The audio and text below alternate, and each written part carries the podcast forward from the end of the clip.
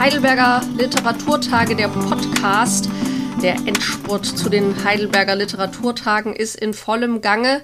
Das äh, bringt ja manche Herausforderungen mit sich. ähm, vielleicht auch für den Produktionsleiter, vielleicht auch für Künstlerinnen und Künstler. Ich spreche heute mit Georg Bachmann, eben diesem jenem Produktionsleiter. Ja, welche Herausforderungen sind das, die vor allen Dingen auch so ein Hybridformat mit sich bringen? Ja, hallo, guten Tag. Im Grunde genommen ist das Hybridformat ja eine Doppelung aus dem Veranstaltungsformat, was man quasi vor Ort äh, klassisch kennt, und einem Online-Format. Mir fallen da ganz viele Herausforderungen ein, aber ich glaube, wir haben damit auch sehr viele Chancen jetzt und Möglichkeiten.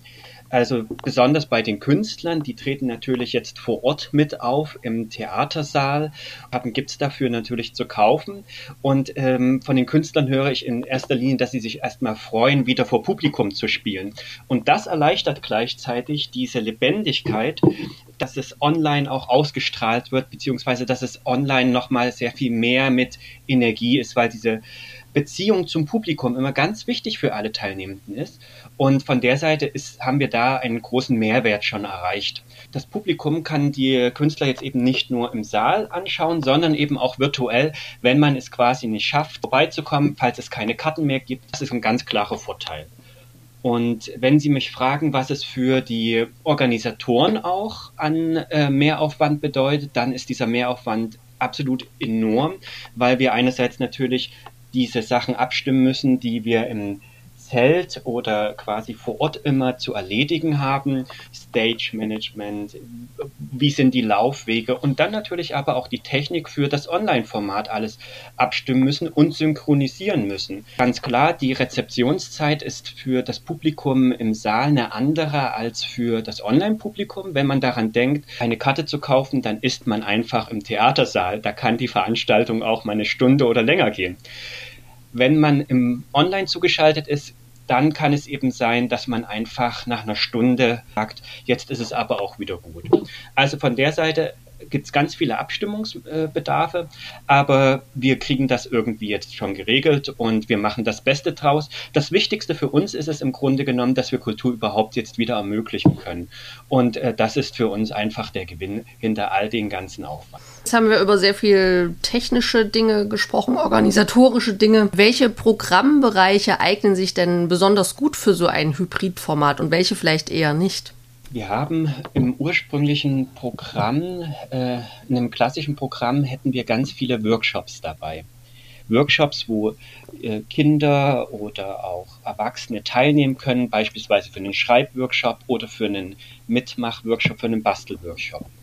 Diese Programmpunkte haben wir aber ganz bewusst jetzt nicht ins aktuelle Festivalprogramm genommen, sondern wir haben ähm, auch Online-Workshops zum Mitmachen, zum Nachmachen gemacht. Das heißt, diese Workshops werden dann auch meistens im Anschluss an die ähm, Live-Ausstrahlung auf der Website veröffentlicht und können dann auch selbstständig zu Hause äh, mitgemacht oder nachgemacht werden. Wir hatten darauf sehr viel Wert gelegt, besonders im Schulprogramm, weil wir wissen, dass die Schulen ganz viel mit aktuellen, dynamischen ähm, Situationen müssen sie sich da anpassen.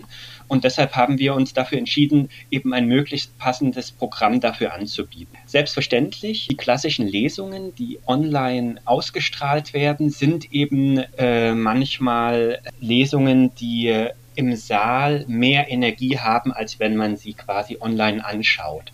Nichtsdestotrotz, das hat letztes Jahr auch sehr gut geklappt, weil wir da unser erstes Online-Festival gemacht haben und darauf bauen wir auf, auf diesen Erfahrungen und äh, waren schon sehr froh, dass diese Reaktionen aus dem letzten Jahr einfach so überwältigend und positiv waren.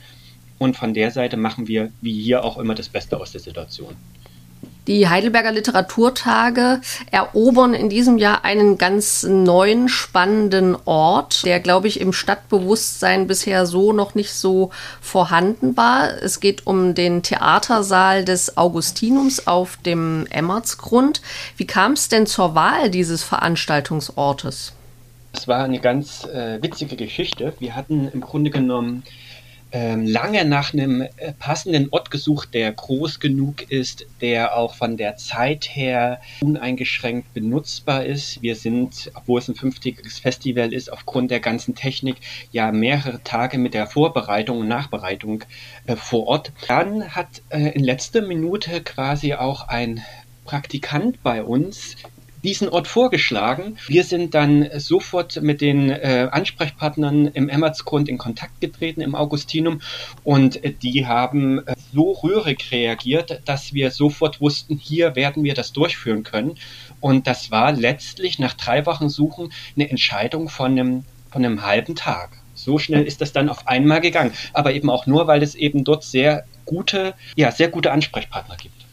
Wie genau ist denn jetzt der Ablauf der Heidelberger Literaturtage vor Ort in diesem Theatersaal? Es ist ja dann ein kleiner Teil des Publikums, der da teilnehmen kann. Und wir sprechen natürlich auch über diesen unschönen Begriff Hygiene- und Sicherheitskonzept. Mhm. Wer kann und darf äh, denn vor Ort teilnehmen? Man kann es unschöner Begriff nennen. Ähm, ich würde einfach sagen, das ist die Grundvoraussetzung, damit sich alle sicher fühlen. Denn das steht an, an oberster Stelle bei uns, dass sowohl die Gäste als auch alle Teilnehmenden einfach sicher sein können und sich entspannen können, dass dort alles eingehalten wird.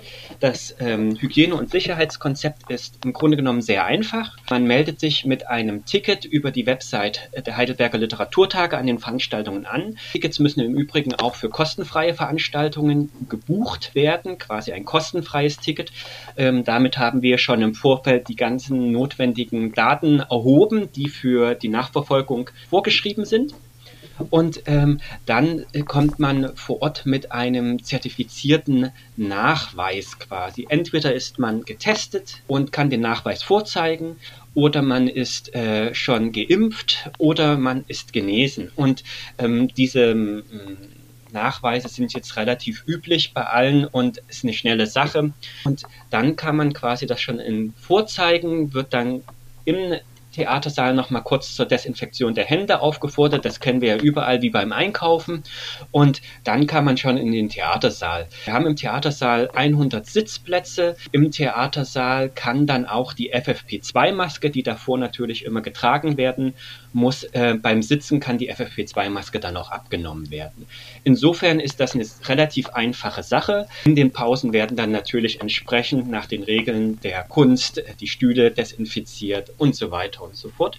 Aber wir haben versucht, diesen ganzen Ablauf so sicher und so klar wie möglich zu regeln. Das sind aktuell eben die Vorschriften, die wir einhalten und die halten wir gerne ein, weil wir einfach auch sicher sein wollen, dass alle dann sich entspannen können, wenn sie vor Ort sind. Und dass niemand glauben muss, er sitzt hier etwas äh, und auf, wie auf brennenden Kohlen und kann sich nicht wirklich auf die äh, Veranstaltung einlassen. Okay, jetzt haben wir alle äh, Bedingungen abgeklärt, um gut an den Heidelberger Literaturtagen teilnehmen zu können. Wie kommt denn aber überhaupt das Programm äh, zustande der Heidelberger Literaturtage für alle die, die es interessiert und die noch keinen Überblick haben? Es gibt jetzt in der Stadt auch ähm, Flyer, Programmhefte, Lesezeichen. Ich habe gestern welche in äh, meiner Buchhandlung hier vor Ort gefunden. Ähm, ja, wie kommt das sehr vielfältige Programm zustande. Ja, das vielfältige Programm wird natürlich durch den künstlerischen Beirat gestaltet, schon im Vorfeld. Das geht meistens ja fast zwei Jahre mindestens im Vorfeld los, um die großen Namen anzufragen. Und dann wird das Programm aber circa ein Jahr vor dem Festival finalisiert. Der künstlerische Beirat konzentriert sich in dem Fall natürlich auf äh, Veröffentlichungen aus aus dem aktuellen Jahr.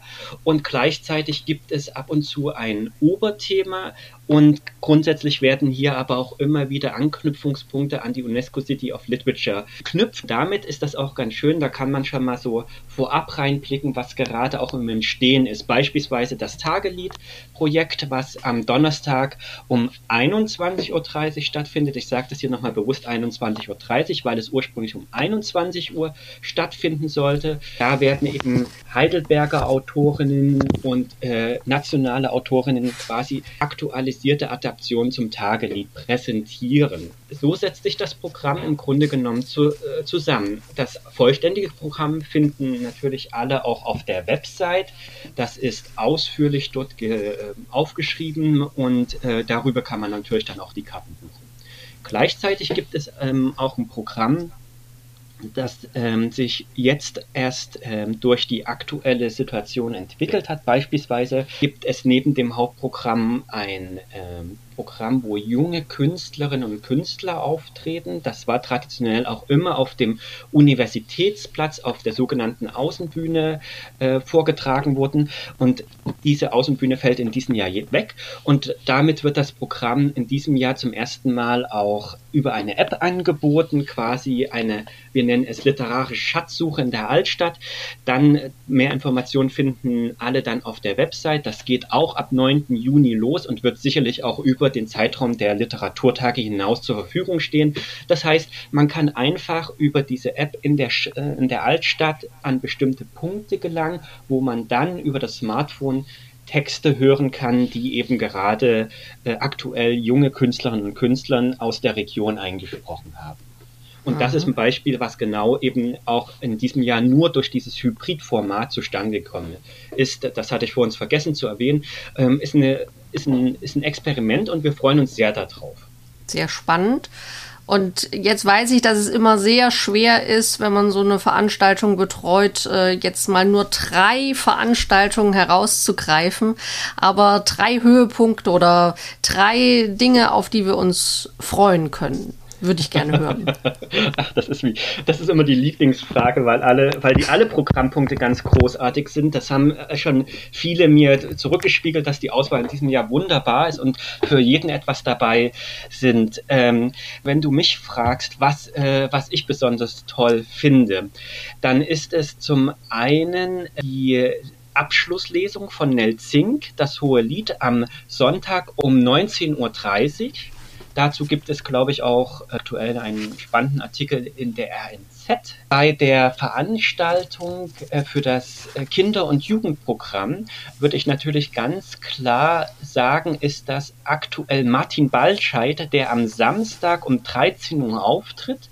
Da freue ich mich sehr drauf. Und wenn ich darauf schauen würde, was einen spannenden, hiesigen ähm, Projekten ähm, im Programm vertreten ist, dann kann ich natürlich ganz klar auch wieder sagen, das Tagelied-Projekt, was am Donnerstag um 21.30 Uhr stattfindet. Im vorauseilenden Gehorsam natürlich schon die äh, Entschuldigung, weil alle Projekte großartig sind. Da muss man einfach auf die Website gucken, für jeden ist da was dabei und viele Programmpunkte werden auch kostenfrei angeboten. Das heißt, das äh, kostet kein Eintrittsgeld, aber man muss sich sowohl online wie auch für einen physischen Sitz Sitzplatz ein Ticket im Vorfeld sichern.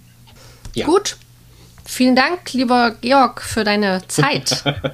Sehr gerne. Danke, Jana. Und dann äh, wünsche ich allen einfach ein schönes Festival.